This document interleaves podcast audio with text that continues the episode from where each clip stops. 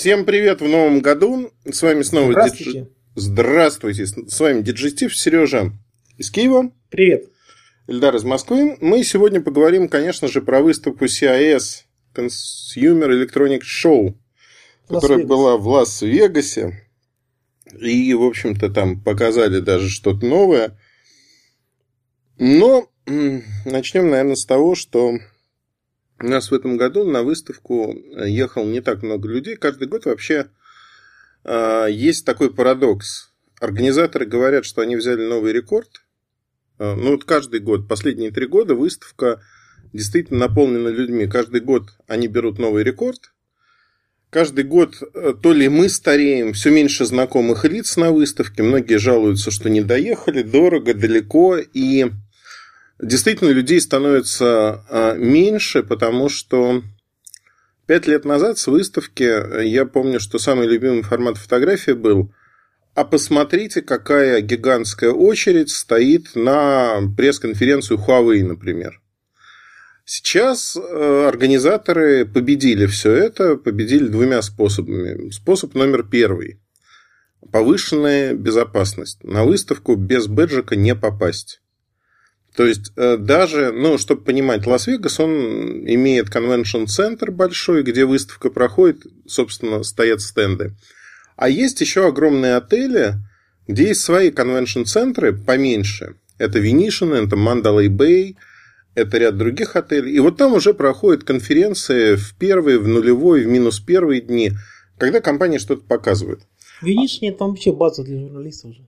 Ну, да, она сейчас на самом деле не только в Винишине, но и в Мандалай Бэй есть пресс-центр. То есть они его разбили по разным э, местам для того, чтобы облегчить жизнь. При этом, ну, бывает так, в Винишине э, конференция проходит, идешь и видишь, что огромный коридор, там сотни метров, он весь заполнен очередью, люди в несколько рядов стоят для того, чтобы попасть на пресс-конференцию. Все это, конечно, эволюционировало за эти годы, потому что теперь есть две очереди. А, У большинства... Как в аэропорту. Да, э, значит, есть... Сначала на, на security, потом дальше. Да, есть VIP очередь э, Media Early Access, когда тебя компания приглашает, тебя ставят в эту очередь. У тебя есть, ты не просто так, у тебя есть какой-нибудь специальный бэджик для того, чтобы иметь право стоять в этой очереди. Именное приглашение. Ну, фактически, да. А есть вторая очередь для всех остальных, кто вовремя не получил, но хочет попасть тоже.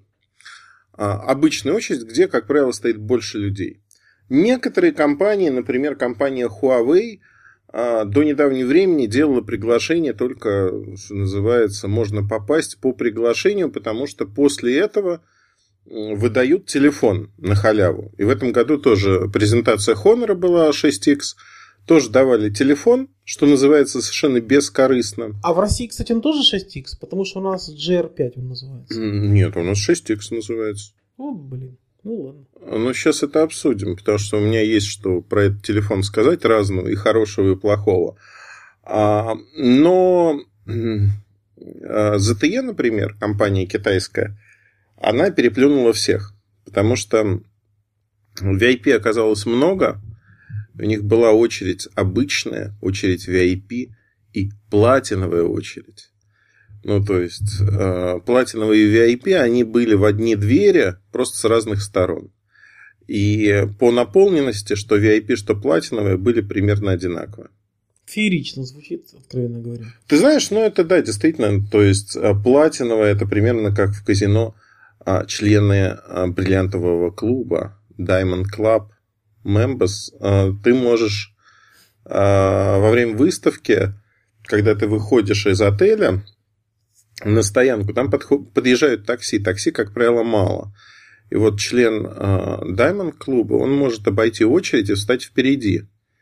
И э, очень многие возмущаются, что почему так? И человек на моих глазах сказал, вы знаете, вы... Столько денег оставил. Да, вы за вчера имею про- право. проиграете столько, сколько я. И тогда Ну, вас тоже в такси будут пускать в булочную, как и меня.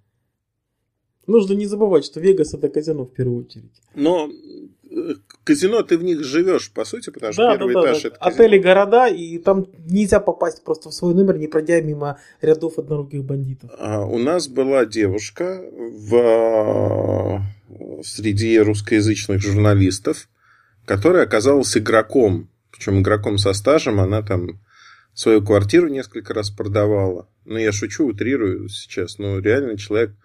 Это первый и единственный раз, когда я видел, чтобы человек спустил все деньги, которые у него были а, в игре.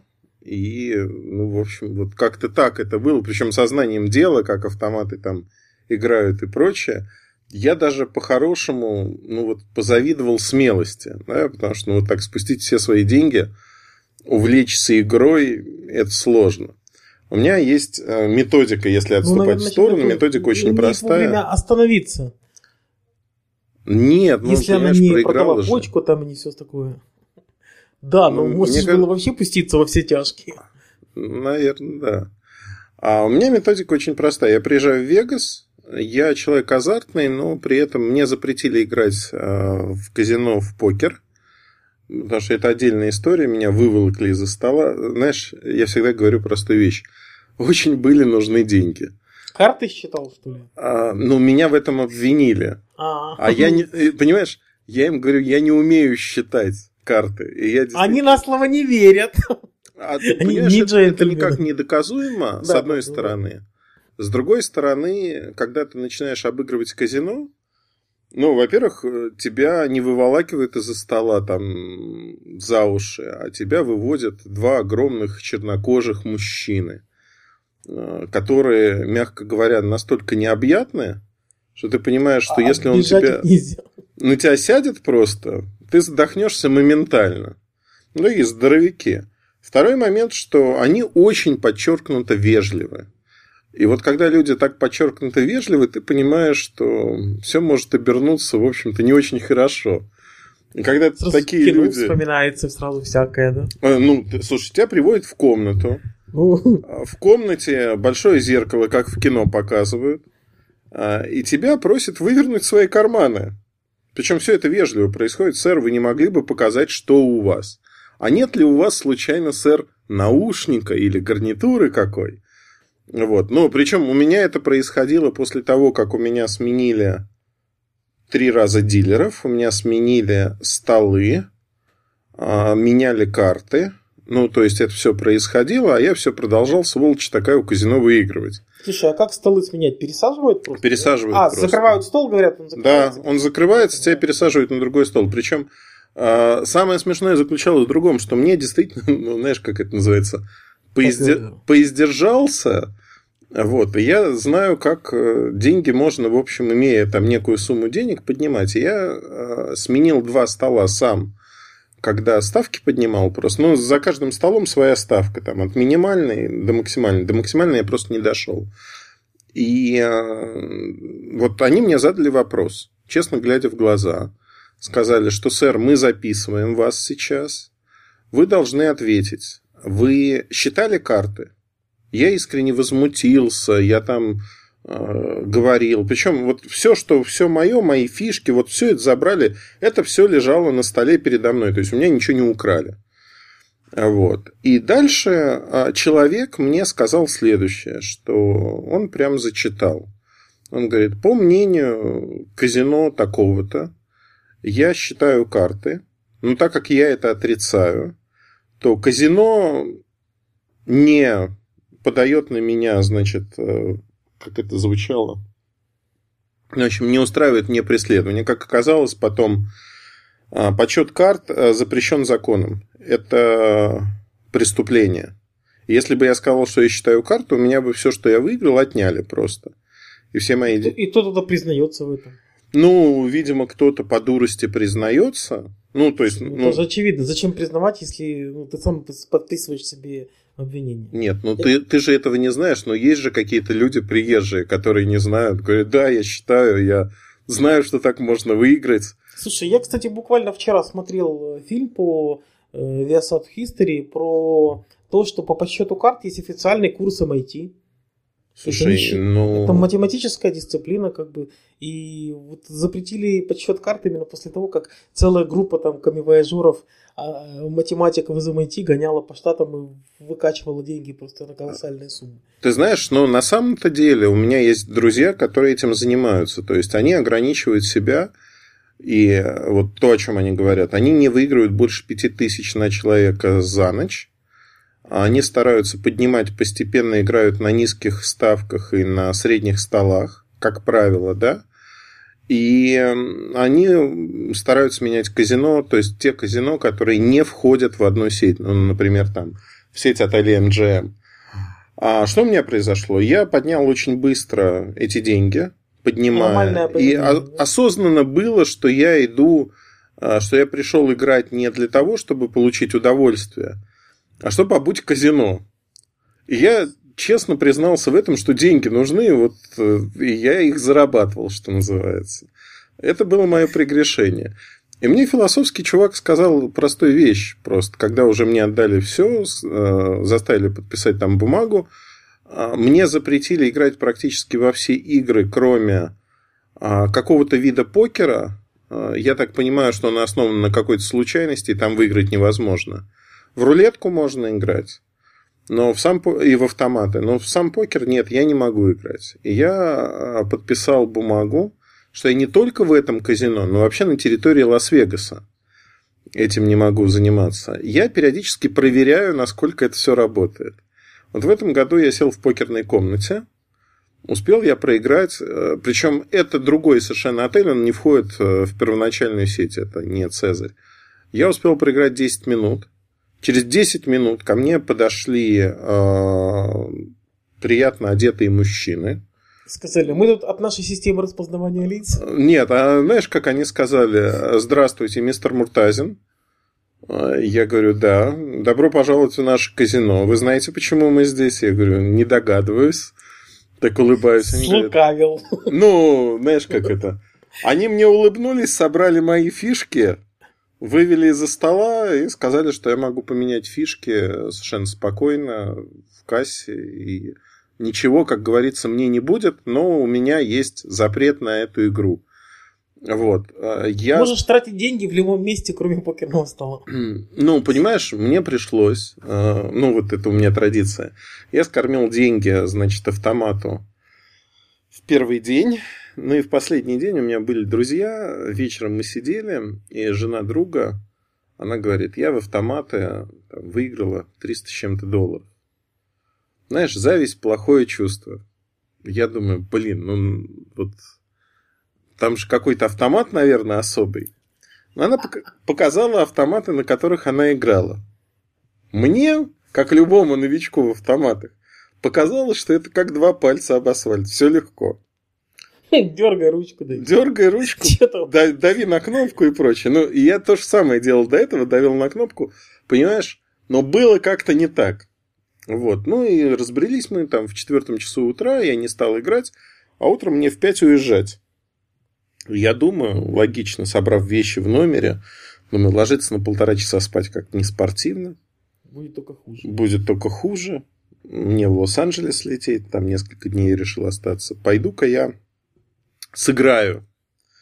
Как говорится, тем более, что будет возможность э, проиграть еще деньги и со спокойной душой уехать. Значит, а дальше это просто классика жанра, что называется.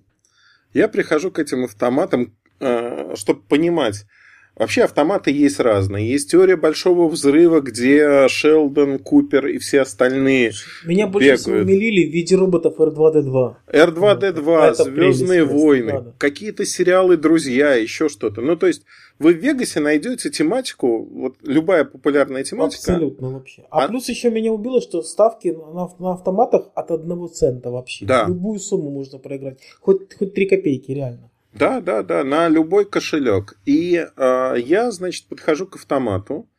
Там сидит местный интурист. Э, надо понимать, что когда ты играешь в казино, все напитки, еда бесплатная. То есть девушки ходят вокруг, и если ты хочешь, ты просто протягиваешь руку, ты можешь там жить, что называется, бесплатно. А я хочу сесть именно вот э, как бы моя приятельница сидела ровно на этом месте. А он сидит, не играет. Я вот понимаю, что мне надо в этот автомат, я чувствую, что вот из него... Суеверие какое-то. Нет, ты знаешь, я физически чувствую, что из него сейчас попрет. Я ему говорю, мужик, это, можно я сяду сюда? Он меня смотрит, говорит, нет. Ну, я пожал плечами, думаю, ну ладно, нет, так нет. Обошел, принюхался, что называется, сел слева. Он меня видит. А он сделал вид, что он уткнулся в телефон и смотрит на меня. Значит, скормил я 100 долларов этому автомату. Думаю, ну, времени так много, полтора часа. Буду по 3,75 ставить. Там максимальная ставка была 400, а это предпоследний 375. Жахнул, нажимаю. Сейчас принято в интернете говорить вжух. Ну, вжух, да. Вот нажимаю, нажимаю, нажимаю. И с каждым нажатием улыбка у этого чувака расцветает просто, знаешь, это там... У него просто шире лица становится. Потому что он видит на экране, как э, сколько это, 10 тысяч кредитов, э, потому что по центу там получается. А, они тают, у меня остается где-то 2000 кредитов. И все, вот он понимает, что еще раз 5-6 я нажму, все это улетит, и, и в общем-то, все, я не, перестану его раздражать. И в этот момент выигрывается там у меня 50 или 60 каких-то бесплатных игр, на которых ты деньги поднимаешь. И автомат начинает звенеть бесконечно. Он звенит, потому что он выигрывает. И я выигрываю там порядка 300 долларов сверх этого. То есть у меня 300 долларов с чем-то. А надо было видеть лицо этого человека. Оно было перекошено просто. Вот совсем перекошено. Я, значит, э, что делаю? Я решаю для себя, что вот у меня есть 300 долларов, я сейчас 100 долларов проиграю и 200 долларов сниму. И вот закрываю на этом. Тут же главное вовремя остановиться. Начинаю играть, играть, играть. Дохожу до 202 долларов. И думаю, ну ладно, там получается, чуть залезу туда. Ладно, на счастье сейчас нажму. Жму, у меня какой-то суперприз, еще 200 долларов прилетает. У мужика просто переклин полный, его трясет уже. Я ему улыбаюсь, говорю спасибо, мужик, от этого его трясет еще больше. Вот. Ну, как бы я уже, знаешь, так, понимаю, что не буду играть. А он встает и говорит, давай, давай, жми. Я говорю, не, слушай, мужчина, у тебя был шанс мне уступить свой автомат я тут это сам разберусь. Ну, в общем, снимаю деньги, в итоге до 200 дохожу, как и решил, снимаю деньги, обналичиваю их совершенно спокойно. Когда ухожу, уже вижу, как этот мужчина жмет на моем месте, у него деньги эти исчезают быстро.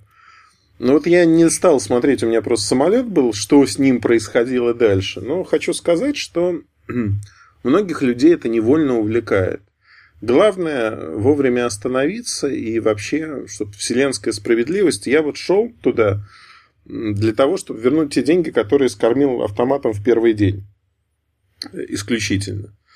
Но я их вернул, в общем, заработал там 100 долларов и на этом остановился. Хотя кармическая справедливость, она сыграла, потому что а, я решил 100 долларов, которые заработал, потратить ребенка на наушники.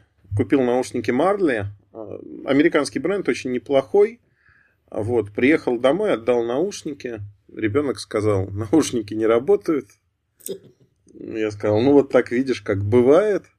И оказалось, что провод просто порван вот там, где разъем. Очень фигово сделан на самом деле. Провод просто там порван. В новых абсолютно наушниках за там 98 долларов они стоили. Ну вот она справедливость, что называется. Все уравновесилось в итоге.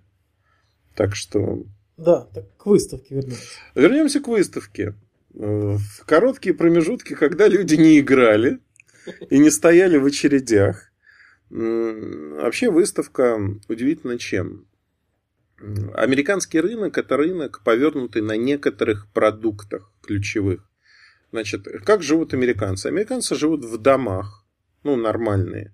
Одноэтажная Америка. Одноэтажная Америка, да, это Хотя вот... там два этажа может быть. Э, идеал жизни, на самом деле. Это не квартира. Квартира, люди мучаются. Например, на Манхэттене люди не живут. Манхэттен... Точно мучаются. Там ну, даже машину ставить негде. Слушай, там 40-50 долларов за полчаса стоянка. Это, мягко говоря, бодрит. А я с подругой ходил и смотрел, с зажиточной подругой в свое время ходил смотрел вокруг Центрального парка пентхауса.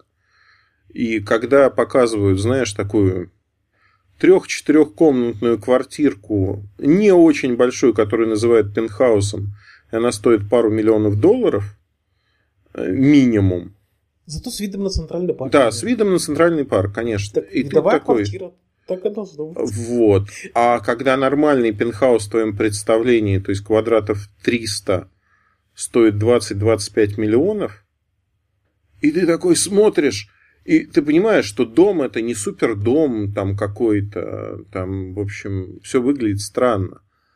И ты такой, ой, в общем, дорого. Так вот, что они любят? Исходя из того, что у них вот эти дома, им, им нужно три вещи в жизни. Вот э, они определяют э, жизнеописание американца среднего. Это автомобиль. Причем марка автомобиля не играет роли, просто это средство передвижения на самом деле. Они не выпендриваются. Если ты не негр, если ты не латинос, если ты белый, то у тебя выбор автомобилей, в общем, там, ограничен в массе своей. А, очень характерно, что наши бывшие соотечественники, приезжая туда, почему-то кидаются покупать э, БУ Лексусы. Они дешевые. То есть в Лос-Анджелесе, э, в Убере мне попалось несколько бывших наших соотечественников армян, и э, я, вот они еще ко мне ехали, я точно мог сказать, что они русскоязычные. По, им, по имени Армен и Гарик, и по тому, что у одного Lexus RX пятилетний, а у другого LX пятилетний был. Ну, то есть, вот это все вот, вот определение, да, вот им хотелось это, они себе это позволили. А вторая вещь очень важная. А, про машины на выставке было много, сейчас поговорим про это, но вторая самая важная вещь – это телевизор. Телевизор – это средство потребления, он есть на кухне, он есть в гостиной. В гостиной большой, хороший, качественный телевизор должен быть. И Америка повернута на телевизорах. А, они любят э, там, семейный просмотр устроить, футбол посмотреть, американский, э, еще какие-то вещи. Э, поэтому на выставке в Вегасе всегда показывают новые телевизоры. Вот всегда это происходит. В этом году произошло что? В прошлом году OLED-телевизоры от LG были там суперскими. И многие в течение года называли их самыми хорошими телевизорами. Samsung в Штатах потерял очень много в топовом сегменте, премиальном сегменте телевизоров. А, раскручивали они свои неорганические квантовые, квантовые точки, точки но не раскрутили. Вот с точки зрения маркетинга не пошло. И в этом году они устроили ребрендинг, они назвали mm-hmm. QLED. То есть это те же самые квантовые точки нового поколения. Ну, на OLED похоже. Да. Ну, похож на OLED, да. И даже вот когда ты, знаешь, издалека смотришь, вот этот QLED, он написан как OLED. И вот создается, скажем так, впечатление. Меня, конечно, после презентации, э, там две было презентации, была закрытая презентация для медиа. А, это тоже очень важно понимать, что от России нас там было двое всего. А, ну, не только от России, от стран СНГ было два журналиста, а дальше распределяли журналисты так. 80 человек из США, и это характерно для CIS вообще, то есть а, все неамериканские журналисты считаются людьми второго сорта. Это правда. Потому что ты приходишь на презентацию, для них отдельная очередь, US Media – их пропускают в первые ряды, для них сиденья сделаны. Если ты неважно откуда. Ну вот, например, меня раньше это возмущало. Ну, вот, например, Samsung показывает QLED. Вот очередь для американских журналистов, им раздали бэджики, все. Бедные корейцы стояли в отдельной очереди, их было человек 60. Они были в отдельной очереди, да, там корейские медиа. Их было не видно, не слышно, потому что шумные американские журналисты – International Media была представлена человек 30 всего. И это было, ну, там, не то чтобы круто, а то, что тебя пропускают вот на тусовку, где половина корейцев, половина американцев.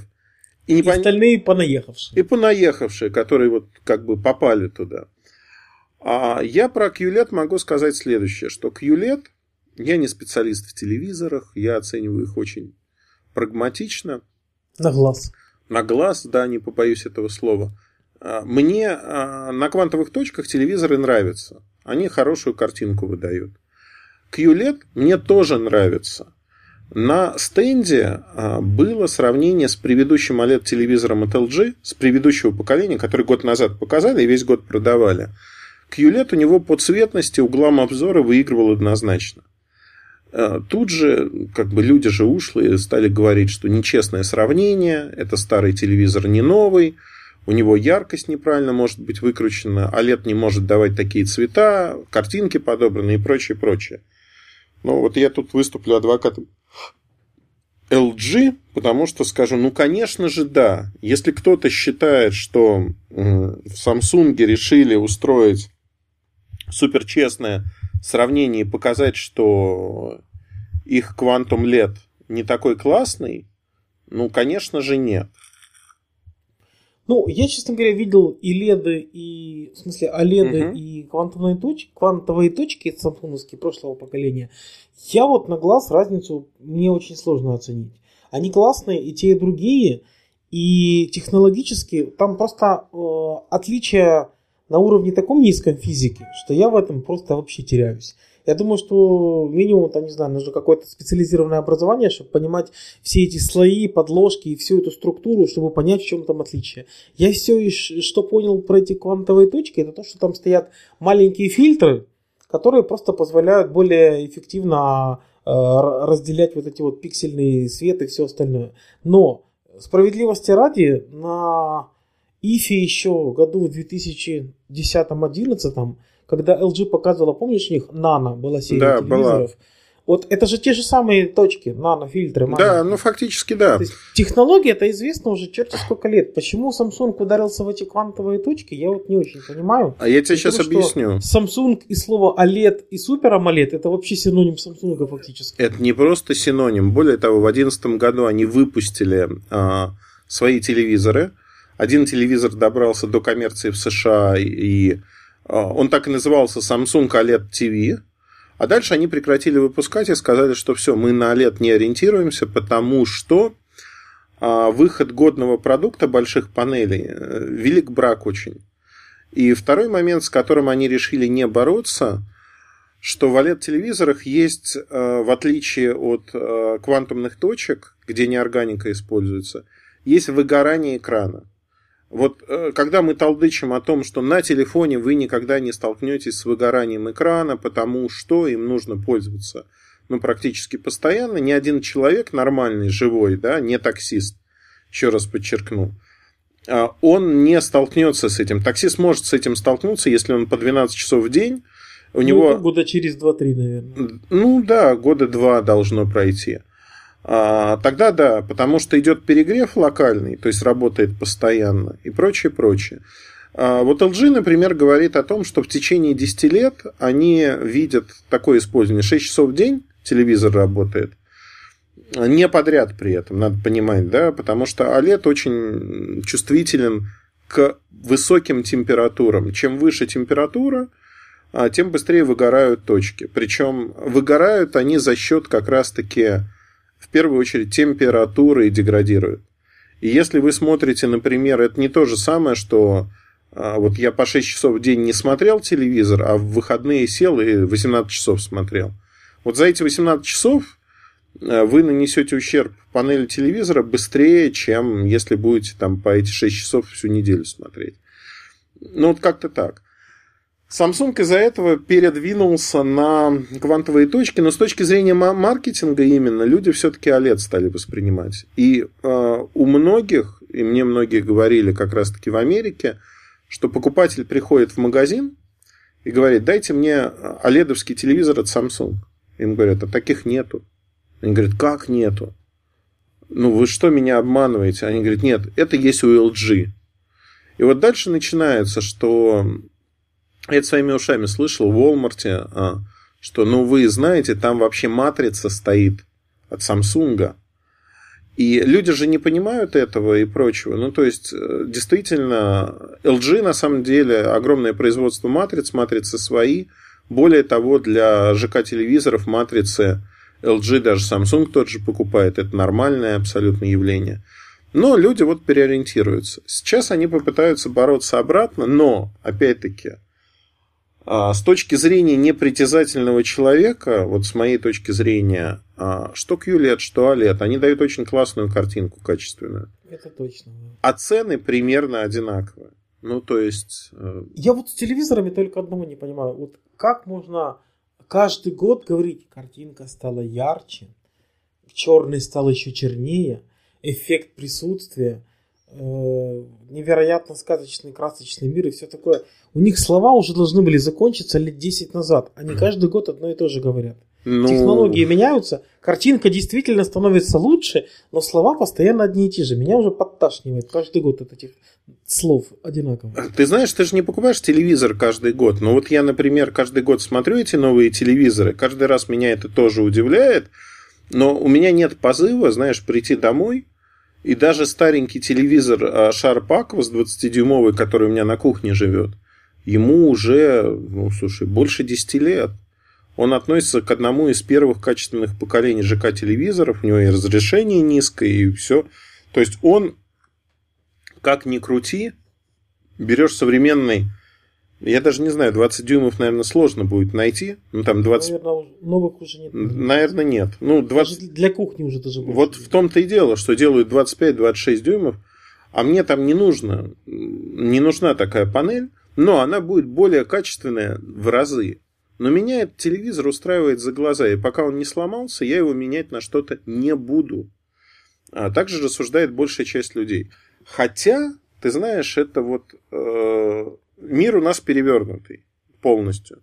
Потому что есть куча людей, кто выбирает банк по банковскому приложению, насколько оно удобное. Я вот, ну, ну блин, знаешь, как, когда дело идет про деньги твои, все-таки, наверное, надо смотреть на надежность банка, насколько высока вероятность потерять или не потерять деньги. Ну смотри, а это смотря для чего. Если хранить, это надежность. А если операции просто текущие делать, нет, может поня... нет понятно, что когда у тебя есть какие-то, ну, условно, ты можешь заморочиться, открыть карточку одного банка для повседневных операций, а деньги хранить в другом месте. Ну, да, ну как, да, когда человек говорит, что я выбираю этот банк и храню все свои деньги, потому что у них классное приложение, ты начинаешь задумываться, да? Слушай, реальная история из жизни. В 2004 году, э, когда Fly заходил на рынок, и мне знакомая э, спрашивала, слушай, а вот э, стоит купить вот, вот такой телефон? Я ей честно сказал, что не стоит. На что она на полном серьезе мне ответила, ну как? Он же такой красненький. Ну вот, ну вот как, как можно не купить, если он красненький, действительно. Ну вот Телефон-то она не купила, но ход ее мысли меня впечатлил и вот запомнился на всю жизнь. Так ты понимаешь, с телевизорами есть категория людей, которые выбирают не бренд, не стоимость, не картинку. То есть это уже какое-то заболевание следующего порядка, на мой взгляд. А они выбирают внимание, чем отличается Smart TV. То есть э, люди серьезно а, рассматривают то, а какие каналы есть в этом Smart TV, что они смогут смотреть. И у меня, знаешь, как это всегда вызывает один вопрос. Люди, у вас там есть тупо интернет, и вы сможете смотреть все, что угодно. Они говорят, не, не, ну как же все, что угодно. Вот мне надо, чтобы вот э, этот провайдер был, например. Я говорю, ну подождите, вы же можете в браузере набить строку и выйти к этому Через провайдеру, да, и смотреть те же самые фильмы, подписку, нет никаких проблем. Но вот ты знаешь, э, мне тут на Новый год подарили телевизор. Так. Э, родственники, правда, не компании, так что не надо здесь это самое. А, и я тебе скажу, что браузера в нем нет. Ну, то есть вот специально отключили, наверное, чтобы не шастали всякие вот по свободному интернету. То есть только вот э, магазин приложений, официально зарегистрированные в нем приложения, и все, приехали. Ну что, это какой-то... нет. Это... У меня в старом телевизоре есть, а в этом нет. Что, озвучите марку телевизора, Сергей. А, это LG. Это Я догадывался. Но, кстати, все остальное там все как положено. Это не самая большая диагональ, это не OLED, но Wi-Fi в нем есть, 5 ГГц в нем есть, поэтому я смело подключился на OTT и вообще больше ничего в жизни от телевизора не надо. Ну, вообще, есть. вот нас кто-то сейчас из старшего поколения, если слушает, все эти слова, знаешь, телевизор для чего? Антенну воткнул, картинку показывает, все, больше ничего не надо. Двухдиапазонный Wi-Fi, какая антенна, все, больше ничего не надо. У меня в доме 5 гигагерцовая сеть только у меня, все. Слушай, тебе везет, потому что а, у меня а, оказалось, да, вот казалось бы, да, я приехал в отеле, э, весь отель построен на Wi-Fi, управление номерами.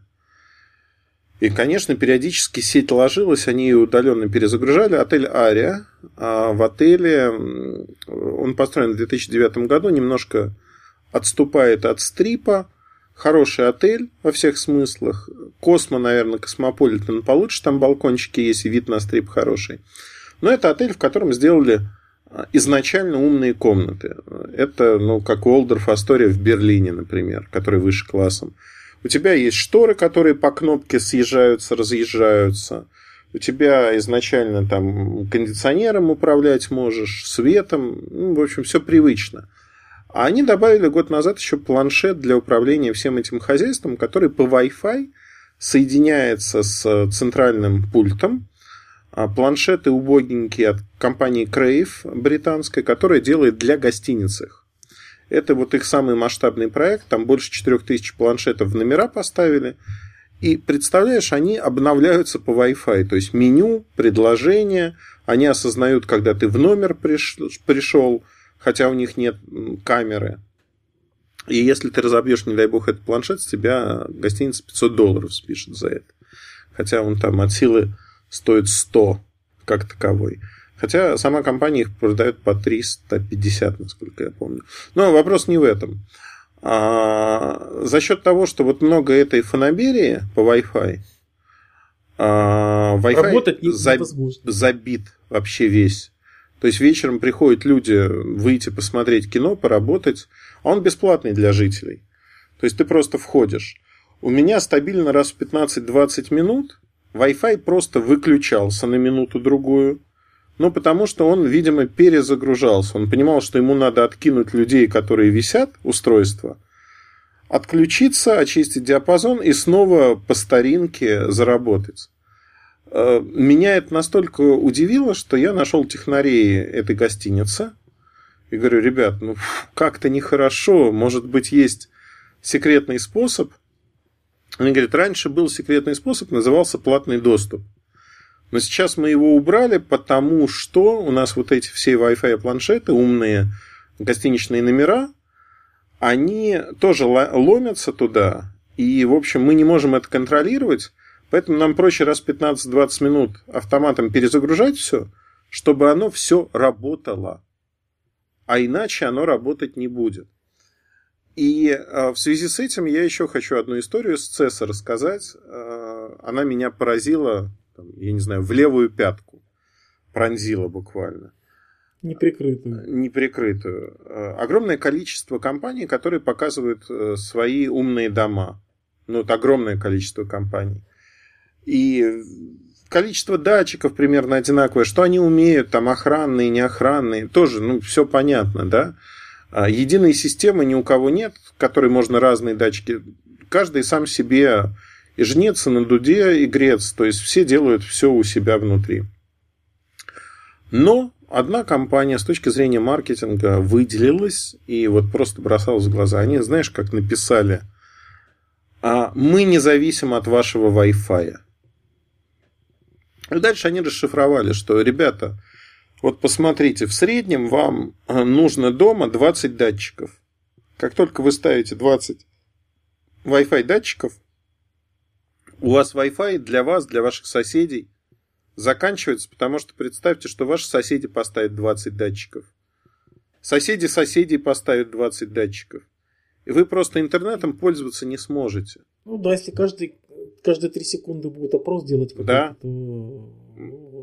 Ну, то есть умрет. И э, ты знаешь, я на эту тему никогда не задумывался, кроме как А на пресс-конференциях, когда приходит огромное количество журналистов, и там Wi-Fi просто забивается, ты запускаешь программу, диаграмму посмотреть частотную, и видишь, как люди просто забили диапазон физически. То есть это DDoS-атака такая, когда все пытаются войти в интернет, а, устройства передают, и э, был момент, когда вот 5 ГГц устройства появились, и в 5 ГГц еще было мало людей.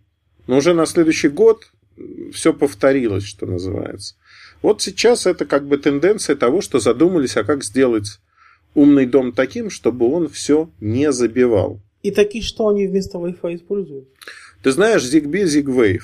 Это вот как ага. бы у них проходит как красная нить, что только с нашим решением вы гарантированно получаете и покрытие с одной стороны, и с другой стороны ваш радиочастотный диапазон не забивается.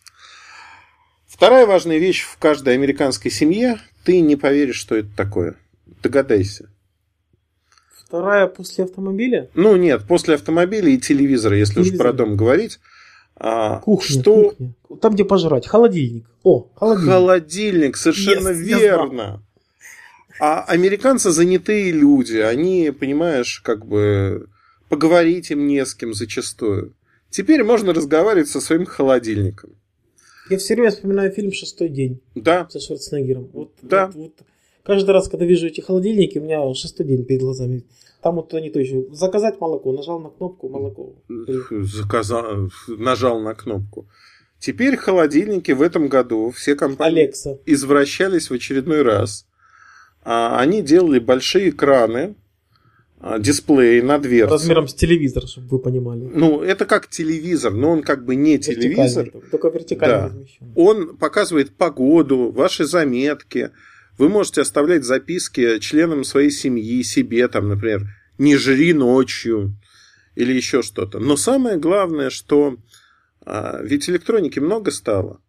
Они стали добавлять камеры которые внутри холодильника... Ой, моей жене такое надо, точно. Снимают, что у тебя в холодильнике лежит, и ты, внимание, удаленно со смартфона можешь это посмотреть.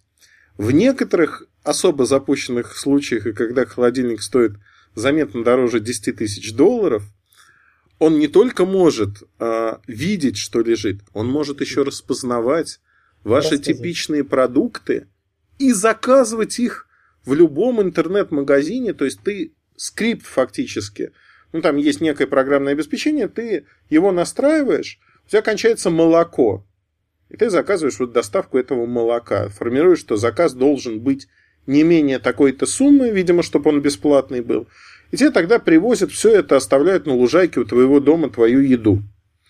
Молоко прокиснет же. Ну, ты знаешь, я не думаю. Почему прокиснет? А да, молочники же у них каждое утро развозят. Каждое утро развозят, то есть, а у тебя холодильник просто автоматом заказывает.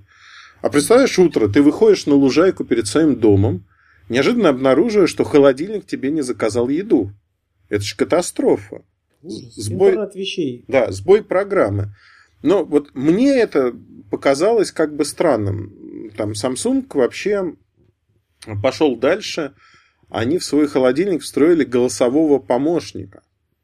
С ним можно разговаривать, он голос распознает, общается Ан- с тобой. Английский только. Ну, конечно, английском. Но сам факт, да, вот факт. Зачем американскому холодильнику русский язык, действительно? Ну, а вдруг ты иммигрант, вдруг тебе хочется там по-испански что-то там покалякать. Но э, сам подход э, действительно вообще, если говорить про голосовые помощники, больше десятка компаний показали интеграцию Alexa от Amazon в разные вещи. Вот меня тоже удивило. Alexa очень много было. Их не просто много. То есть, что делали люди? Ну, вот, например, а, что такое Alexa? Alexa – это голосовой помощник, а, который есть в двух продуктах от Амазона. Это колоночка побольше и DOT колоночка поменьше. Там старая колонка вышла два года назад, новая там полгода назад типа Google Home. Вот Alexa, она достаточно тупенькая. То есть у нее есть интернет-соединение, она распознает ваш голос, на русском тоже не разговаривает, на английском. Ну, и, и она под, под покупки еще заточена все же. Она вот ищет сразу товары, она да. виш-листы запоминает. То есть все-таки Amazon под себя ее делает. Ну, конечно, под себя. Ну, то есть это вещь, заточенная под магазин Amazon. Например, а, тут же случился такой смешной скандал. Она не распознает голос владельца. То есть э, она реагирует э, на команду Alexa. То есть ты говоришь, Alexa, сделай то-то. Формат C, двоеточие, Enter. Ну, практически. Помнишь старую шутку? Нет, там шутка, знаешь, какая была? А, по телевизору, по какому-то популярному каналу, шоу в новостях рассказали следующее, что когда люди, ну, кто-то там снял на YouTube ролик, а, Алекса запускала что-то, что запускала Алексу, да? А, нет, там фраза была такая, Алекса, купи а, мне куклу какую-то, и Алекса покупала эту куклу в Amazon Store. Вот. А лю, ну и как бы люди не, не хотели покупать эту куклу, это происходило автоматически, сбой и прочие вещи. Ну вот всем показалось любопытно, сняли новостной сюжет про это.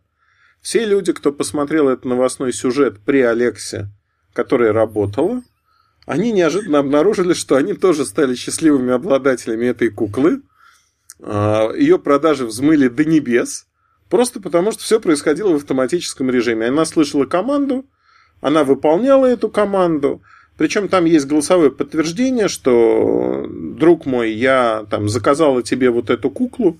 Не все это подтверждение слушали по какой-то причине. В общем, продажи кукол выросли резко, возмущению людей не было предела. Это недостатки технологии, но если вот э, любой человек, у кого есть современный Android, сравнит там с Google Ассистентом, Google Now, в принципе, вы понимаете, что такое Alexa, голосовой помощник. Это такой смартфон без экрана, который поставили у вас дома, и который ловит ваши ключевые слова и пытается что-то сделать для вас. А Lenovo переиграли Alexa, поменяли голос, но внутри начинка осталась ровно та же. Там продукт, вот колонка сама по себе, как первая а, как первая колонка от Амазона, Эхо. Если говорить про другие компании, а, ты знаешь, ну, было ощущение, что в этом году это круто. Круто, что ты можешь поговорить со своей стиральной машинкой Whirlpool, например. Whirlpool американская компания, она сделала голосовой помощник, вот Алексу, в свою стиральную машинку. То есть ты можешь ей сказать, например, да, начни стирать. Она тебе скажет, да, я начинаю стирать. А потом она тебе там голосом скажет, я закончила стирать, начинаю отжимать белье. Я не очень знаю, зачем мне нужно говорить со стиралкой, честно. Ну, то есть, потому что стиралка все-таки это предмет, куда ты наклоняешься и загружаешь белье. Дальше, ну, как бы тебе надо засыпать физически стиральный порошок, там, освежитель, э, простирователь, ну, вот это все по баночкам. Это все равно не робот делает, это делаешь ты. И дальше выбрать программу и нажать кнопку, ну, это не вызывает там каких-то терзаний, это секундное дело. Голосом говорить дольше, потому что, ну, тебе же не надо вводить что-то. А, но, тем не менее, они вот встроили. Слушай, а помнишь это вторую часть «Назад в будущее», когда бабушка вставляет пиццу а, да. в микроволновку и говорит, второй уровень распаривания, пожалуйста. Так, Голосовое управление. Так я тебе хочу сказать, они действительно в кучу-кучу устройств воткнули это. Но для меня это показалось неожиданным, но в этом есть свой кайф. А, одна из компаний показала такой некий умный роутер, камушек, у которого даже нет дисплея. У него фактически есть только кнопка включения и индикатор того, что он работает от сети. О, это Apple просто фактически. Ну, фактически, да. Но при этом все остальное идет через голосовые команды Alexa. А пароль тоже голосом вводить? Вообще все голосом. Вот вообще да, все. Пароль голосом, это же ужас какой-то. Все системные администраторы повесятся с таким устройством. Ну, не знаю. Слушай, а вот, кстати, насчет Алекса, пока не забыл. Вот я, насколько понял, почему все ударились в Алексу, не в Google, там, ну, не с Apple договорились. Ну, Apple, понятно, Siri свою никому не отдаст. Угу. Но получается, что все компании, которые не могут инвестировать в развитие собственного искусственного интеллекта, у них просто выхода другого нет, кроме как купить э, лицензию на Алексу. Потому что Microsoft, наверное, картаной своей делиться не захочет, Apple не захочет, Google не захочет, и все приехали. И надо либо договариваться с Amazon, либо отставать, либо вкладываться в свою, а это реально не, не, не, под, не под силу. А с одной стороны не под силу, с другой стороны у Амазона искусственного интеллекта нет, это голосовые функции. И они действительно единственные, кто в этом году это все лицензирует на сторону.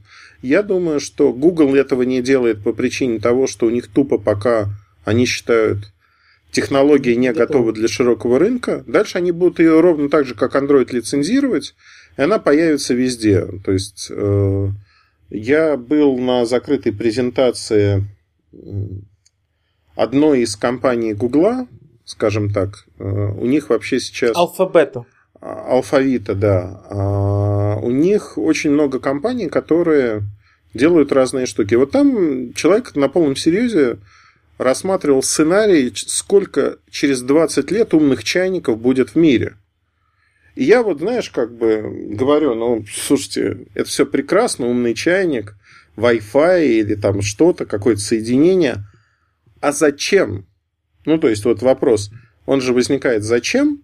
Зачем тебе умный чайник? Ну, и первое, что на ум приходит, что это умный чайник, подключенный к сети, что ты можешь со смартфона или голосом откуда-то его заставить там кипятиться. А, на что мне человек сказал, ну, вот в нашем понимании, в понимании инженеров... визионеров. Да, ин- инженеров Google. А умный чайник это не тот чайник, которым можно управлять, например, без рук. А, что, ну, один из сценариев, который будет очень популярен, это ты сидишь на кухне. температуру еще можно. Да, ты сидишь на кухне, у тебя чайник в двух-трех метрах, и ты ему говоришь, чайник, вскипятись. А он тебе отвечает, у меня мало воды, налей воду. Или наоборот говорит, да, через минуту буду готов. То есть это один сценарий. А другой совершенно сценарий умного чайника, вот который они рассматривают, что у тебя есть совокупность разных датчиков в доме, и не только в доме, у тебя смартфон с собой. Когда чайник понимает и предугадывает, когда ты пойдешь пить чай, когда он тебе нужен. По стуку шлепанцев приближаются. Практически. Ну, то есть, они говорят, ну, вот, условно говоря, полуторалитровый чайник мы можем скипятить воду за полторы минуты. Это очень короткий промежуток времени. И с момента, когда человек встал, и до момента, пока он дошел до там, кухни своей, нам нужно предугадать, он пошел просто воды попить, или он чай хочет попить. Слушай, у меня только что родилась идея фантастического рассказа. Так. Про э, технологию, которая предсказывает будущее на 2 минуты, лицензирует это все и вставляет в умные бытовые приборы. Ну, например, а почему он, он, он реально знает, что ты пришел пить чай, откручивает это все обратно, и за 2 минуты, когда ты начал идти, включается. Слушай, все. Надо садиться рассказ писать. Так я тебе хочу сказать, что они над этим, собственно, и работают. То есть они говорят о том, что а, все, что делается сейчас, в нашем понимании, это тупые предметы, которые получают просто дополнительные интерфейсы. Там, неважно, голосовой, беспроводной, еще что-то. Они не умеют предугадывать будущее. А вот мы, там, супергении инженерной мысли, мы хотим предугадать что будет происходить на основе сценариев как пользователь, а, потому что вот нам кажется, что мы супер уникальны. Мы не оцифровываем зачастую свою жизнь. Но, как показывает практика, мы повторяемся в том, что мы делаем постоянно. У нас есть привычки. И, например, там у моей мамы... Предсказуемость какая-то. Да, есть предсказуемость того, что она сделает ну, там, определенный набор действий, и после этого она пойдет пить чай это абсолютно предсказуемый набор действий всегда. Ну, там плюс-минус. Я, я так подумал, Филипп Дик, пожалуй, такие рассказы уже писал. Да. То есть не будешь Блин, писать. Не буду, да. Ну вот. Следующий предмет американца, который помимо холодильника очень важен для них. Не поверишь, какой. Следующий после холодильника. О, стиральная машина. Конечно. Стиральные машины это... И сушильная машина еще. Кстати, и сушильная. Кстати, то, что у нас не развито. У них сушильные машины намного развиты, чем у нас. Потому что э, отличается абсолютно сценарий того. Во-первых, они живут в домах, как правило, одноэтажная Америка. В подвале много мест. В подвале много места. Стиралки большие. То есть там нет Красивее вот такого, будет. что как у нас а мне бы узкую 40 сантиметров, 35 да, сантиметров, чтобы еще вот это не выступало, и вот-вот-вот я в этот уголок ее втисну. это... А тут еще угол отпилю, чтобы поместилось. Слушай, вообще этого нет. Чем больше стиралка, тем лучше. А, как и машины. Из да, автомобилей пришло, что чем она мощнее, тем лучше. И поэтому у них есть очень много машин, а, где центрифуга вертикально стоит, то есть с вертикальной загрузкой, потому что они развивают большую мощность барабана. Напрямую двигатель ставят. Из-за этого они, кстати, если датчик а, отключается центрифуги, ее может разнести к чертовой бабушке и, в общем, повредить там ремонт, еще что-то. А, вот любят они это. А Samsung превзошел, мне кажется, сам себя, потому что настолько вот за исключением Америки, бессмысленного предмета, очень дорогого, никто не показывал. Четыре в одном, да, я видел. Э, ну, я бы сказал, что это две относительно небольшие две стиралки, стиралки поставленные рядом. поставленные рядом. У одной есть сверху сушилка, у второй сверху есть отделение для... Я даже не знаю, как это назвать.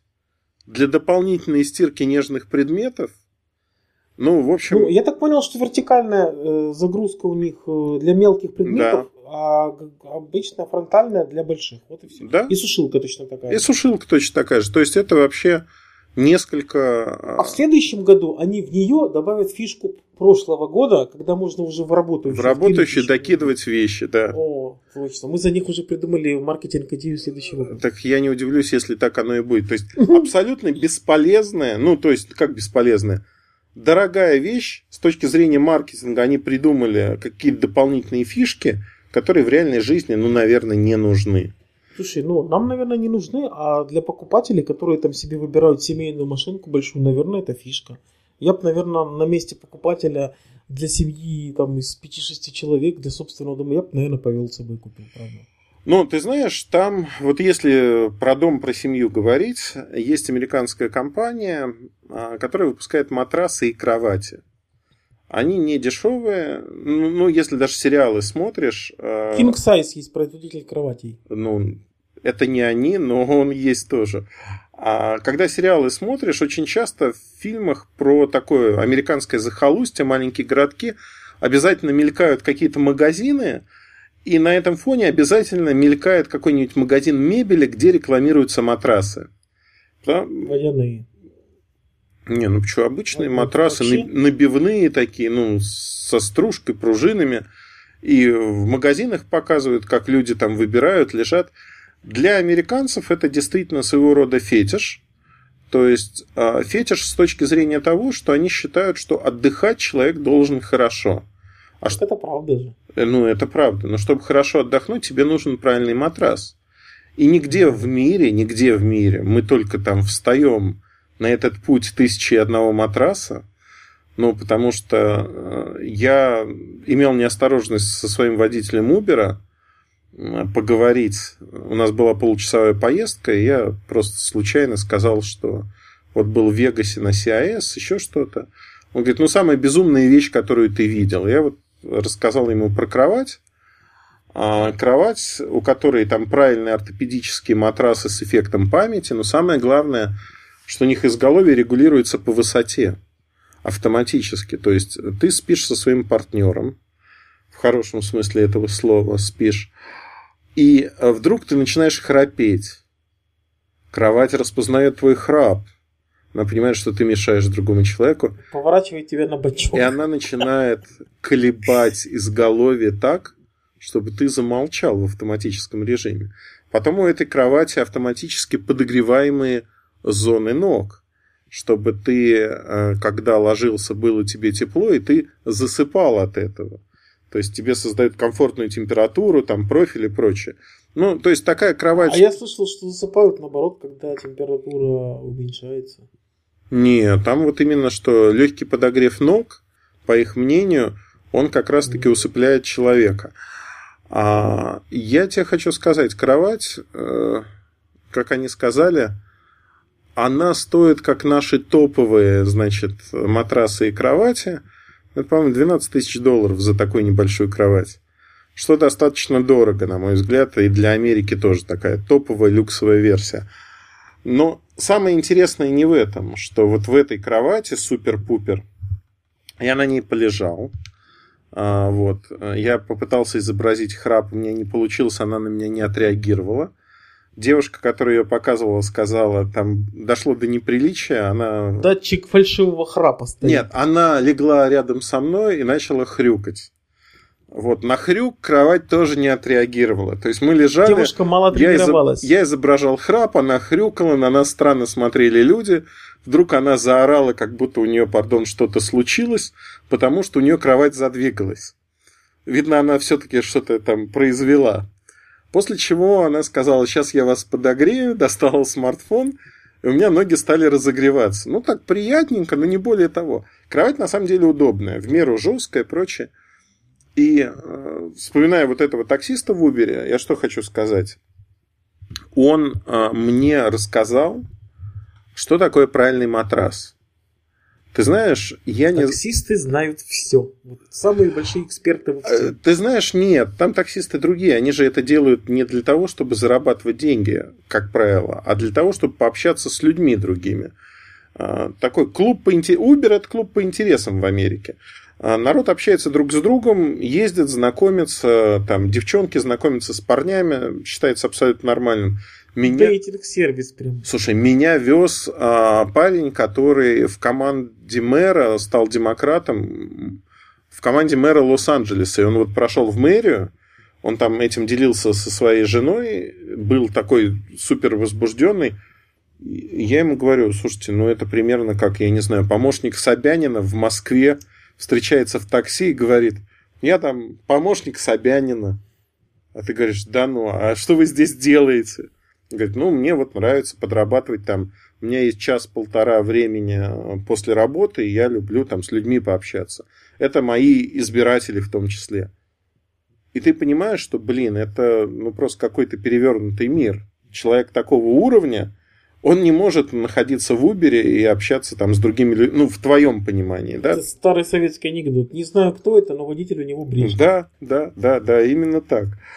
А, и мне вот этот человек рассказал, не этот, другой, рассказал про матрас, и я погрузился в ад матрасный.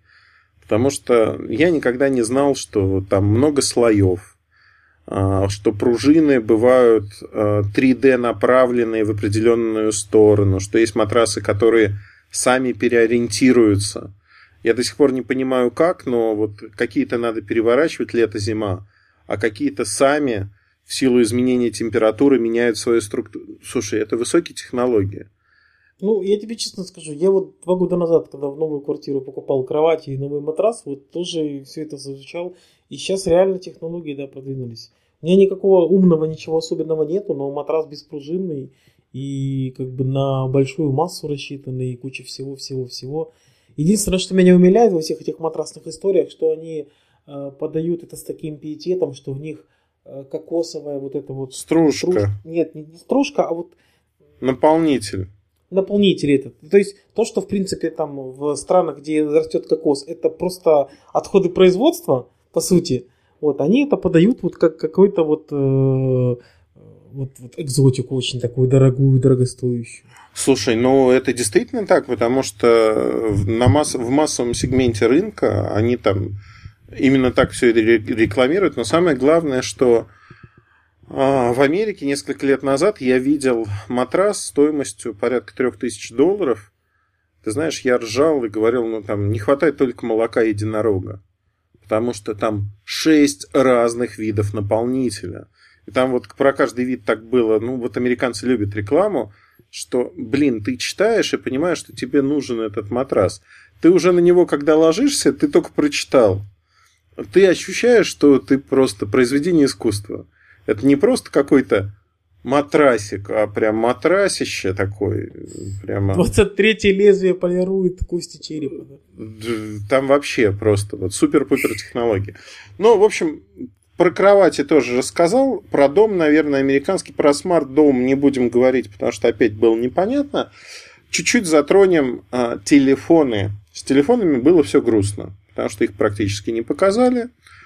А, Nokia во время CIS а, показала свой первый телефон для Китая. Никто не понял, зачем они это сделали. Более того, на выставке было несколько образцов, которые в номере отеля показывали. Тоже не очень понятно зачем. Но вот решение такое. Huawei... Asus показал с двумя камерами Zenfone 3 Zoom. Ну, как-то так. Ну, ты знаешь, такая проходная модель, в общем, непонятно для кого.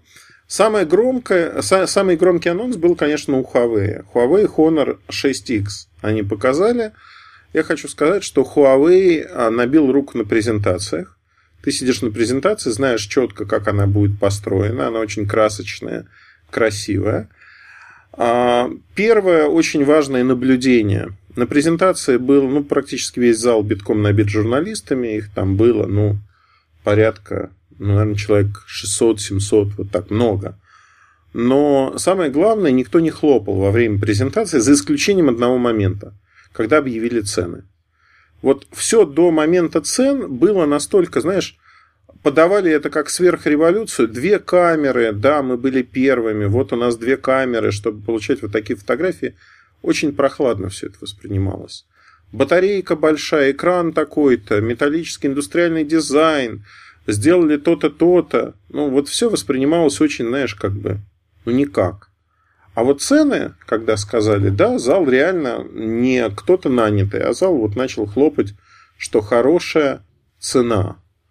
И цена действительно там за версию, это 5,5 дюймов Full HD, а камера там 16 плюс 2 или 13 плюс 2, не помню, это не суть важно. А, Кирин 655, 3 или 4 гигабайта оперативки, 32-64 встроенный. А, датчик отпечатка пальца. Защиты от воды нету. Батарейка под 3300, по-моему. Да. А быстрая зарядка заявлена, но ее по факту нету. Во всяком случае, я не знаю, как добиться этой быстрой зарядки. У меня ни один быстрый зарядник – ни от Motorola, ни от Samsung Huawei этот быстро не заряжает. Очень приятный аппарат, вот во всех смыслах. Знаешь, я его вот взял в руки, и он мне очень понравился. Подаренный, кстати говоря, аппарат. У меня американская симка AT&T. В этом году э, Huawei сделал правильную штуку. Раньше, в прошлом году они дарили либо Nexus 6, а, либо Mate 9. Но дарили они в американском варианте всем. В этом году они поступили умнее, они медиа разделили Европа, Азия, США. Соответственно, дарили разные модели. Вот моя модель, она была европейской, с европейской вилкой, ну и есть. И оказалось, что с частотами там полная, LTE частотами полная беда. То есть в Америке он практически не работает. Он кое-как в 3G работал в Лас-Вегасе. Как только я прилетел в Лос-Анджелес, у меня телефон перестал работать и, в общем, сказал «до свидос». Мне пришлось в другой телефон вставлять симку и работать с ним. Второй момент. Э, там сравнивали его с iPhone 6 Plus по времени работы, где он этот iPhone рвал как тузик грелку. И вот возникало ощущение, что действительно круто iPhone не является там какой-то иконой по времени работы, это стереотип в головах у людей. Huawei действительно работает хорошо, но как они этого добились? В большей части времени экран очень сильно а, притушен, то есть яркость его не очень высокая. Да, можно разглядеть картинку в помещении, но это не очень комфортно. То есть такие, знаешь, уже пошли... Ну, Huawei вообще очень много усилий тратит на вот эту вот Э, софт, который пытается подэкономить что-то. Да. Вот, по-моему, они вот последние два года очень-очень много усилий тратят именно на то, чтобы софт автоматически что-то там предлагал, удалял, чистил память, вычищал. То есть фактически ну, они понимают, что это одна из ключевых проблем в отрасли и пытаются ее как-то своими силами решать. Ну, ты знаешь, я вот тебе скажу, что мне в этом Huawei их оболочка очень понравилась. Он пока на шестом андроиде в феврале получает э, Android 7 и обновление оболочки. Оболочка шикарная, на мой взгляд, опять-таки, да, там э, много фишечек, свистелочек, она приятная, там много приятных моментов. И она повзрослела сильно. То есть, если говорить, что Samsung пошел по пути того, что они TouchWiz максимально облегчили и приблизили к андроиду, то Lenovo, Huawei, Meizu, Xiaomi, они наоборот развили свои оболочки до состояния, когда они выглядят как альтернатива чистому андроиду. Причем альтернатива такая сильная достаточно. А, ну вот в целом Huawei 6X за свои деньги, да, 249 и 299 долларов, соответственно, он выглядит типичным китайцем. И как это типичный китаец, там целая куча моделей в этом сегменте. Это Lenovo K6 Note, Lenovo K6 Power, это а, какой-нибудь Meizu M5, а, который 5,5 дюймов. Ну, то есть моделей много, они все примерно в одну цену, и они реально хороши. Да? Вот я даже писал текст на эту тему. А, как выбрать китайский фаблет 5,5 дюймов. И вот перечислял все эти модели. Они очень-очень схожи до степени смешения, когда кажется, что их даже выпускала одна команда инженеров. Ну, отличается софт, но железки очень близки вплоть до того, что камеры, ну вот все очень близко. И они очень, знаешь, как э, модель, которая стоит 200-250 долларов, ты берешь ее в руку и понимаешь, что, в общем-то, айфону в этом году придется очень туго. Потому что ты не можешь назвать ни одну причину, по которой iPhone выигрывает у этого аппарата дешевого. Ну, вот реально нет ни одной причины, кроме того, что это iPhone, Apple и их экосистема. Ну, в общем, Huawei еще в этом году все покажет всем. Я думаю, что у них будет все очень неплохо и с точки зрения у нас, модели. Кстати, продажи его уже начались, вот сегодня буквально. Ты знаешь, 2017 да, а, они объявили, что с 4 января он будет доступен в ряде стран. Там была перечислена Украина и Россия. Я прям вот в момент анонса 4 января зашел на российский сайт, и там было написано, что скоро в продаже. Предзаказ без цены. Вот вчера еще, насколько я помню, цены не было, но вот на днях должны начать они их продавать. У нас 8 тысяч гривен, 7 999. 7 999, сейчас калькулятор возьму. Или не возьму. Сколько это будет в долларах? Надо же как-то переводить. У вас доллар сейчас 28, по-моему, да? Угу, типа того. 7 990 сейчас. 9 делить на 28. Это 285 долларов или в рублях 17 тысяч рублей. Вполне достойная цена, как мне кажется. Очень-очень неплохая. Мне кажется, российская цена 16990, но у нас только младшая модель, которая 3 гигабайта, оперативки 32 встроенной. А на самом деле на презентации Huawei была еще одна вещь, на которую мало кто обратил внимание, но нас она очень сильно позабавила. А, был слайд, где рассказывалось про награды, которые получила устройство Huawei U10, по-моему, или U20. По-моему, U10. Не помню точно. Ну, неважно, какая модель. И там был российский сайт, знаешь, так крупно, прям название такое, .ru домен. И я даже заинтересовался. Ты не поверишь, как называется этот ведущий ресурс про телефоны, про компьютеры. Все что угодно может быть и где найти игру.ру. Блог, который посещает примерно 100 человек в день.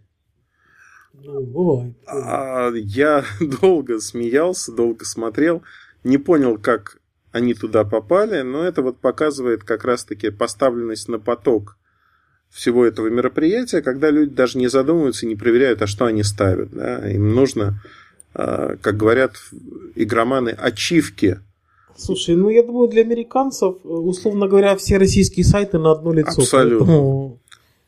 Ну, то есть для Америки понятно, не, не что это, для нашей аудитории это смешно выглядит. Для Америки это ну, безразлично, да. Там был это все равно как в голливудском фильме увидеть э, Э, советскую какую-то технику, и там какой-то набор абстрактных этих кириллических букв. А это как кепка Трампа, на которой на русском три слова было написано, исковерканных абсолютно. Тоже популярный мем за последнее время. Его даже как в качестве сувенира продавать собираются эту кепочку. Но мне кажется, что достаточно будет интересно. Вообще, а, процесс, если говорить, э, сам формат презентации, да, он, он очень типичный. Крупные компании соревнуются между собой. Про машины, наверное, коротко скажу. Фарадей, которые Лека, Лемакс. Фарадей Фьючер. Фарадей Фьючер. Автомобиль, электрокар. его показали, наконец, на ходу. Вот. При этом было понятно, что внутри салон не доделан. Машина во время презентации заглохла, и потом это объяснили. Ты знаешь, вот, ну вот я не знаю. Не, Фишка Microsoft. Неправильная конфигурация потолка помешала этой машине а, проехать во время презентации. И, и, до этого они тестовые проезды не делали, да? Ты знаешь, я просто не хочу иметь машину, которая будет неправильно... С неправильной конфигурацией потом. На здания вокруг, на какие-нибудь балки на дороге и прочее. Ну, это просто банально опасно. По, по пустыне только ездить или по взлетно-посадочным полосам? Ну, наверное, да. Чтоб... Что... Или на автодромах где-то. Ну, я, я думаю, что да, на открытом пространстве. Там в инструкции надо написать Машина предназначена для сельской местности. Не для города. Не для города. Потому что там она может неправильно отреагировать на что-то такое. А вообще было забавно то, что вот показывали машины, показывали автопилоты. Конечно, центральное место занимала компания Nvidia, которая много в этом направлении в очередной раз показала, сделала. Но про это вот галопом по Европам рассказывать не хочется, а подробно уже, наверное, времени на них нету поэтому как-нибудь отдельно поговорим. В целом, был еще один момент, которого не было.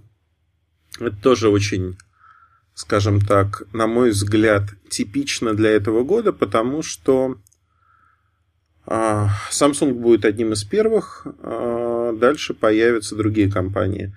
Это такие искусственные помощники в ваших телефонах, построенные на нейросетях якобы которые будут вам подсказывать, помогать пользоваться. Такая интерактивная справка, помощник, личный ассистент. Вот у них появляется в Samsung S8 Bixby. Bixby – это такой личный помощник, который живет в вашем телефоне, помогает вам планировать ваш день, выбирать музыку, искать что-то. Ну, фактически некий Google Now на более продвинутом уровне. Мне удалось попользоваться им на как это правильно сказать, а, на демо-образце не S8, ну просто это вот специальная такая прямоугольная коробка с экраном, в котором живет этот помощник на Android 7 на текущем. Я хочу сказать, что если раньше у меня были впечатления о том, что это полностью какая-то ерунда, шляпа, ну, знаешь, когда надо что-то придумать такое, чтобы вот это все сказали, вау, это ерунда полная. Но мне это показалось даже забавнее, чем Siri в первые дни, когда люди бомбардировали Siri вопросами. Siri то, Siri это. А тут, в общем, голосом можно спрашивать какие-то вещи. У него достаточно интересные бывают ответы и действия. Но самое главное, что он умеет э, подсказывать действительно полезные штуки. О том, ну, что нравится твоим друзьям, что там он умеет следить за людьми. А, например, что он подсказывает? Слушай, ну, например, вот э, мне понравилась функция, когда у тебя есть э, частые контакты, которые чем-то занимаются, и дальше ты говоришь, что, ну, там, я не знаю, контакт Сережи является доверенным для меня. И ты говоришь, что, да, я доверяю там контакту Ильдару. И он может э, подсматривать у тебя, что ты посмотрел какой-то фильм на телефоне, например, или пошел в кино, и не ушел с этого фильма, и он тебе говорит, обезлично, он не говорит, что Сережа посмотрел кино. Он говорит, ну, твои друзья посмотрели фильм «Звездные войны», и мне кажется... Досидели до конца. Досидели до конца, тебе стоит туда сходить. Вот, ну, понятно, что если у тебя друг один добавлен, ты точно понимаешь, а, кого он имеет в виду. Но интересная фишка. То есть она повышает взаимодействие с телефоном с точки зрения того, что ты вовлекаешься в какие-то истории. Ну, про кинотеатр это же гипотетически. Откуда же он знает, в каком я сидел зале, если их 8 в кинотеатре? Ну, кинотеатр, наверное, не гипотетически, если ты покупал билеты с телефона, например. Это все сложно. Не, ну Кстати... почему сложно? Это на самом деле реально работает. У меня, например, покупаешь билеты, я с телефона часто покупаю, и подтверждение в письме приходит на, или смс-кой, и Google тут же в Google Now его добавляет и говорит, выходи во столько-то на сеанс, чтобы попасть. Ну, Google Now, да, делает, напоминает про, про самолеты, да. про все остальное. Да. Кстати, насчет э, этого Galaxy S8. У нас тут э, дистрибьютор один слил дату старта продаж. 17 апреля сказали, что будет уже продавать. Да, это правда. Какой хороший дистрибьютор. А цену он не слил? Нет, вот цены нету. Цены нету, но цену как-то можно худо-бедно. Ну, цена будет примерно такой же, как сейчас. Как, как, как, как всегда. Да, две модели будет. Э, прямая изогнутая. Изогнутая с большой диагональю, прямая с диагональю 5 дюймов, соответственно, с копейками. Всего 5? Ну, там 5 с копейками. Мини, миниатюр... А, 5 с 5,2, наверное. Ну, он небольшой, он компактный достаточно. Большая батарейка. Ну, приятный аппарат во всех смыслах, потому что дизайн ноута перешел вот в эти аппараты. И получилось очень-очень приятно. То есть я не знаю, что будет у других, но эти модели мне очень нравятся. Я думаю, что они будут очень востребованными на рынке, потому что появились вот эти фишки все, фишки которых в первое время, по крайней мере, у других не будет. И знаешь как, это не новое качество, это уже нагромождение других функций, но которые смотрятся, там, хочешь пользуйся, хочешь не пользуйся. Но поиграться можно, это приятно. Слушай, ну вот это предугадывание и помощник мне никак не вылетит из головы, вот это вот предсказывание будущего. Ну фактически это же как в фильме «Пророк» с Николасом Кейджем. Да, да. Который на две, на две минуты вперед. Кстати, это же по Дику, по-моему. Да, по Дику был. И это фактически маркетологи могут сказать, что у нас в телефоне сидит вот такой вот волшебный пророк, угу. который предугадывает желание и говорит тебе, поверни налево, сходи туда, да. сделай то. Им точно надо брать на вооружение. Но я думаю, что это действительно будет очень интересно с точки зрения того, что мы э, идем в абсолютно новую область, в которой никто никогда еще не работал. Когда вопрос доверия, да, будешь ты доверять э, прогнозированию своего телефона, или ты будешь ругаться и говорить, что он ничего не угадывает. Вот э, я помню первое время, я ругался на Android Wear, почему на часы. Подход же ровно тот же самый, что в нужное время тебе подсказку подсовывают. И он часто промахивался. Вот Android Wear 2, он промахивается меньше уже незначительно меньше, ну, точность возросла, он понимает, что вот, вот в таких сценариях тот надо показать, таких то-то. Но опять-таки на прототипе я это испытывал неких часов. Я вот могу сказать, что навигатору на андроиде я точно сильно доверяю. Уже несколько раз промахивался, потому что по пробкам сейчас Android вообще не превзойденный. Да, это правда. Нам, нам даже Google говорили, что раньше они оценивали примерно пропорционально, то есть э, трафик с э, устройств, потом э, периодичные какие-то колебания, если в пятницу вечером здесь пробка, то оно считает, что здесь в пятницу вечером тоже пробка, и там еще какие-то данные, по-моему. То сейчас э, доля данных с устройств 80%. Потому что Android устройств да, так много на руках, что точность их э, данных уже очень высокая. И не только высокая, они еще прогностические модели хорошие строят, когда действительно а когда ты выезжаешь, у тебя маршрут прокладывается с учетом того, как будут двигаться другие люди. У них просто накоплены данные, когда они понимают, что вот эта часть людей обязательно попадет сюда. И тогда вот примерно будет столько людей, загруженность дороги будет такой.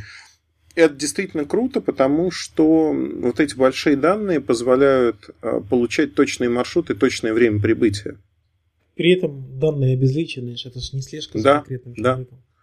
И это очень приятно, потому что ты реально понимаешь, куда ты едешь, как быстро ты туда доберешься. Там вот Яндекс карты, например, мне абсолютно не нравятся тем, что они по ходу пьесы постоянно пересчитывают маршрут.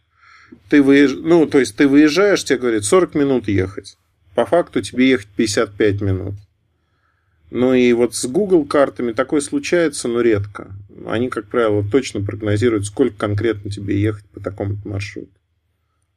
Ну, вот как так. Слушай, ну, все мы, к сожалению, опять не смогли да, охватить. Я предлагаю до следующей недели закругляться. А, Еще раз всех с наступившими праздниками, с новым старым годом, с Новым годом, Рождеством. С новым Новым годом. Да. Пусть все будет хорошо у всех нас в этом новом году. Удачи и до следующей недели. Пока. Пока-пока. Счастливо.